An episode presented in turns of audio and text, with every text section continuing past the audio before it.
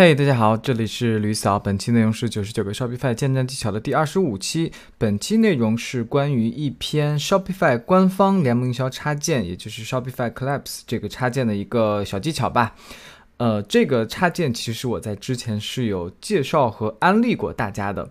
那这是官方的一款免费的插件，它同时里面也有比较好用的一个 KOL 的一个信息库，大家可以去里面去找自己的 KOL。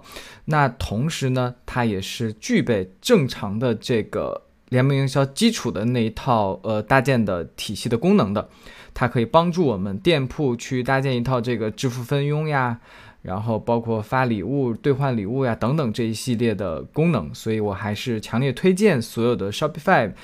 这个用户来使用这个插件就可以，又省钱又好用，好吧？那有两个小问题，可能是一些别的朋友会呃有疑问的。比如说，第一个，Shopify 它到底是如何为 KOL 们支付佣金的呢？也就是当 KOL 他加入我们这个，成为我们的分销成员，然后他帮我们带货，大有一个客户呢，通过这个分销者他下单了以后。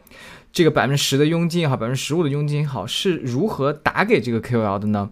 呃，那 Shopify 的整个解决机制就是，其实就是通过你，呃，Shopify 后台的 Billing 里面你设置的，你交整体 Shopify 的费用的那个支付方式来去支付的。你是通过什么方式支付你的这个年费、月费，支付什么插件费的这个这个这个支付方式，那它就会从这里面去扣你的这个佣金，然后。把这个佣金从而转递给这个 KOL 们，好吧？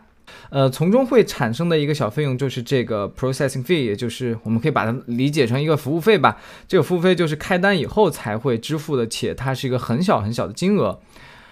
好的，那具体的话，大家可以到你的后台 billing 部分，你可以去看一下。你如果有这个佣金发生的话，它就会在这里显示出来。那么第二个问题就是。呃，什么时候会付这个佣金呢？对不对？当客户这个下单以后，我们总不能说客户当即下单，我们当即就把这个佣金就从我们的账户中扣除了，对吧？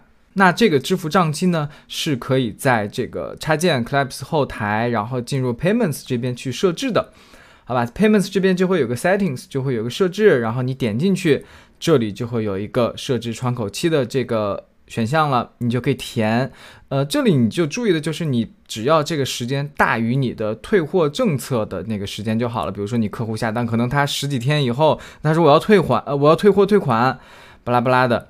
对吧？你还要算上你的这个中间的这个运输时间，他可能收到货以后，不知道，反正整体吧，我建议你留一个稍微宽裕一点的时间来去给这个 KOL 打款，以免发生打的佣金是自动划拨给了这个 KOL，但是呢，客户突然又退款了，导致你雪崩，是吧？那最长的这个窗口期是九十天，大家可以根据自己的需要去修改。